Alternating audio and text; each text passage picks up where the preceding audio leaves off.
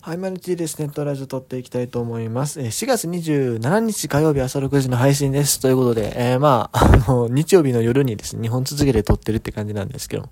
いや、1本で終わらせるつもりだったんですけども、まさかね、いや、ちょっと DNA の報酬事情を話した時点で、あ、ちょっとこれ喋りすぎたから、これセパレ分けるかもなって思ったんですけど、まさか生だけで終わらないっていうね。ことになりましたので、じゃあまあ、あの、その続きから行きましょう。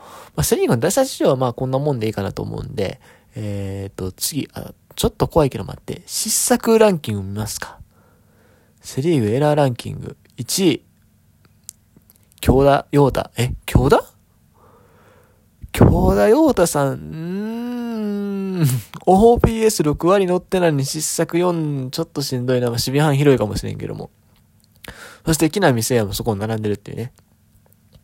で、えー、3位が3失策3人、4人か。中野、阪神中野、中日高橋周平、広島田中、DNA 大和。うーん、なんか意外やね、でも。あの、中野もそんなエラーしてたんやって感じするし、高橋周平もそんなエラー多いんか。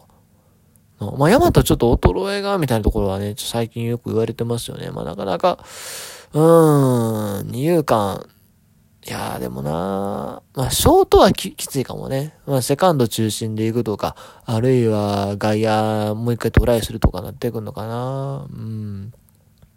まあでもね、その、年取ったら衰えるとは言うけども、でも衰えない選手もいるんですね。衰え、衰えないっていうか、そんなポカポカエラーしないタイプの選手もいるから、うん、ヤマトもうちょっと頑張れるんちゃうのって思っちゃうところあるよね。だから、あ例えばさ、あのー、井端さんとかさ、あと、日本ハムのあの、飯山さんとかさ、あその辺って、あの、最後まで守備の名手扱いだったわけやん。ってことを考えると、ヤマトもまだまだいけるんちゃうのって、内野手でも。ね。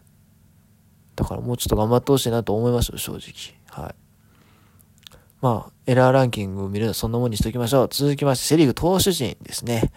えー、セリーグ投手、今規定乗ってるのが14名。まあまあ、この時点なら14名ぐらいいますよね。どうせこれシーズン終わったらね、あの、10人切ってますから。10人切ってどこか下手したら7とかなってんちゃうか。うん。あれ、まあ今日あれやね、あの、日曜日のデータになるので、えっ、ー、と、まあだから全員のデータが、全員、全員っていうか、えっ、ー、と、いわゆる裏ローで、こ週の、週の頭の方で投げるピッチャーはちょっとこう乗りにくいかなと思うんですよね。その試合数によって規定投球回での出てくるので。まあそう言いながら西とか親木とか普通に乗ってきてるところではあるんですけども。まあ親木はあれか最初頭で回ってたし。うん、まあいいや。えー、っと、防御率ランキング1位がジャイアンツ高橋由紀。2位がジャイアンツ今村信孝。3位がジャイアンツ菅田智之。ジャイアンツばっかりないかい。そして、えっ、と、4位が阪神ガンケル。ちょっと落ちましたね、今日で。今日というかね、えー、日曜日の試合で。5位が中日柳。ここまでが防御率1点台。うん、素晴らしい。で、6位が森下、7位、青柳、8位、西、9位、小笠原慎之介がここで来ましたか。うーん、ここ数年なかなか成績が振るわないというかね、なんかで投げてないイメージがあったんです。多分け、怪我とかあったんでしょうけど。今年はここまで、えー、素晴らしいですね。5試合投げて、1勝2敗。ながら、防御率2.45。さすが、まあ、もともとね、ドラフト1位で入ってるピッチャーですから。そしてドラフト1位といえばこの人ね。阪神藤波慎太郎も2.60というところ。まあ、ローテーション1回落とされましたけども、まあまあまあ、そのうちやってくれるでしょ。ただこの規定投球が乗ってるピッチャーの中でダントツに多い、吉し、吉し球ね。ダントツに多いですね。24っすよ。両方合わせて。そして11位、栗12位、王の13位、戸郷、こちらもまたマッシュになりましたがね。そして14位が、えー、ヤクルト、大川と。こうやって見ると、ベイスターズのピッチャーが一人もいないですね。うん。そしてヤクルトも小川一人。それと、やっぱり小川ってそんだけヤクルトってでかい選手なんやなっていうのが、こう改めて見えてくるところかなと思いますね。うん。さて、えー、続きまして、どうしようかな。完封とか見てもしゃあないからな。えー、っと、ホールド見ようか。中継ぎ。今年どんな選手活躍してるのかなと。えー、っと、11ホールド、清水昇ですね、ヤクルトスワローズ。えっ、と、12位が又吉。又吉今年ね、FA かかってますからね。必死ですよ。確か。確か FA よね。うん。9ホールド。3位が阪神岩崎8ホールド。皆さん防御率低いです。まあ中継ぎは低いかまだ。うん。たまに跳ね上がってる人もいますけども。で、4位が面白いね。これ、ヤクルト近藤弘樹。ヤクルトの近藤といえばね、あのー、近藤和樹さんやったっけあの人。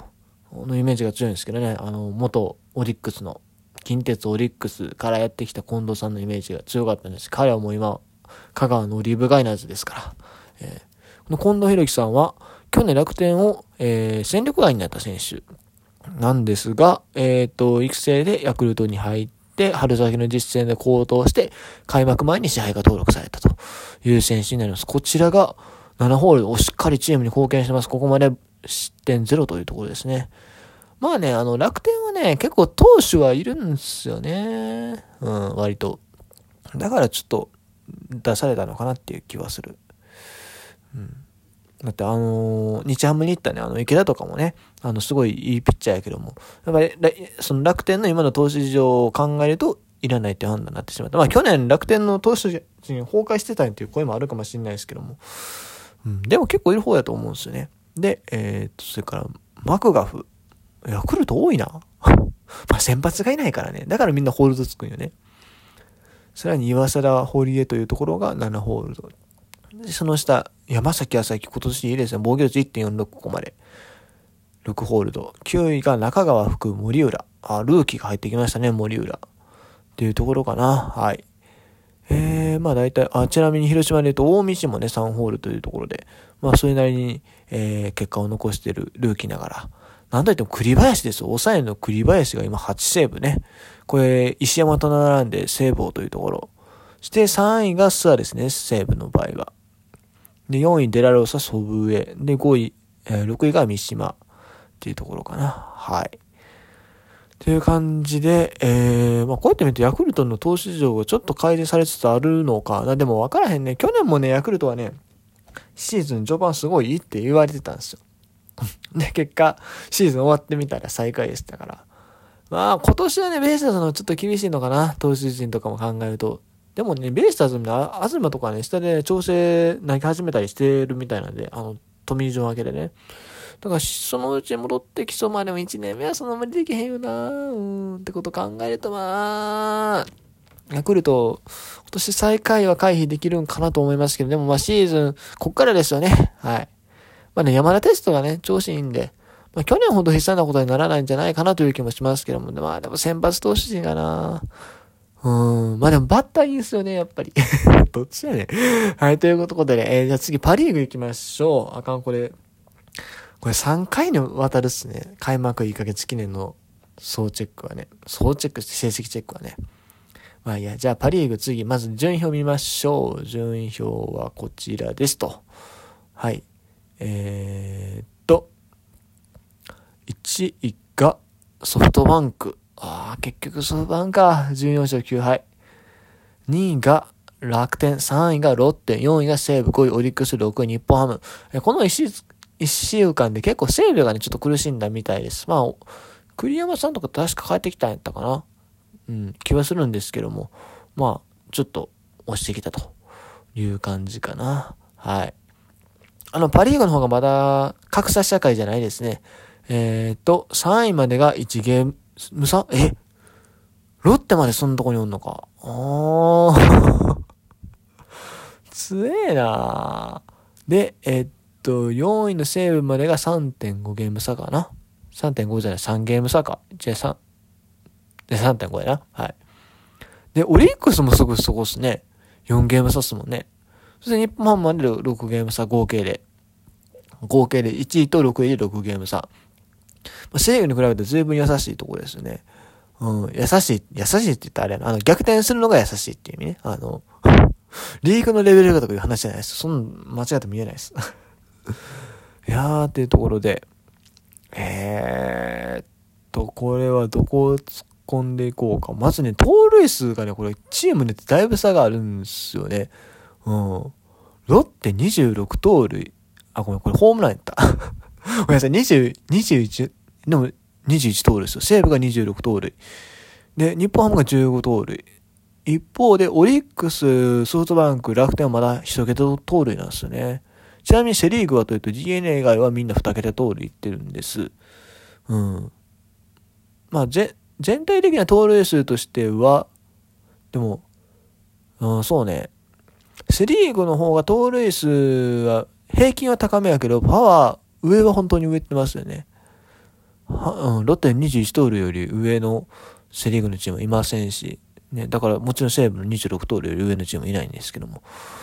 ああ、やっぱや、パリーグは機動力使えてるところは結構、あの、あれかな、あの、そのなんだろう。うーんと、なんちゅうかな、機動力使えてるこの2チームってでもその戦力の割によく食らいついてるなっていう印象がある言った方がいいかな。西武とかも今年結構故障者出てるし、ロッテもそんな、あの、侍ジャパンクラスの選手がいない中で、あの、これだけの戦いができてるっていうのは、やっぱそのソフトバンクロッテよりも足を使えてるからっていうことでいいんですかね。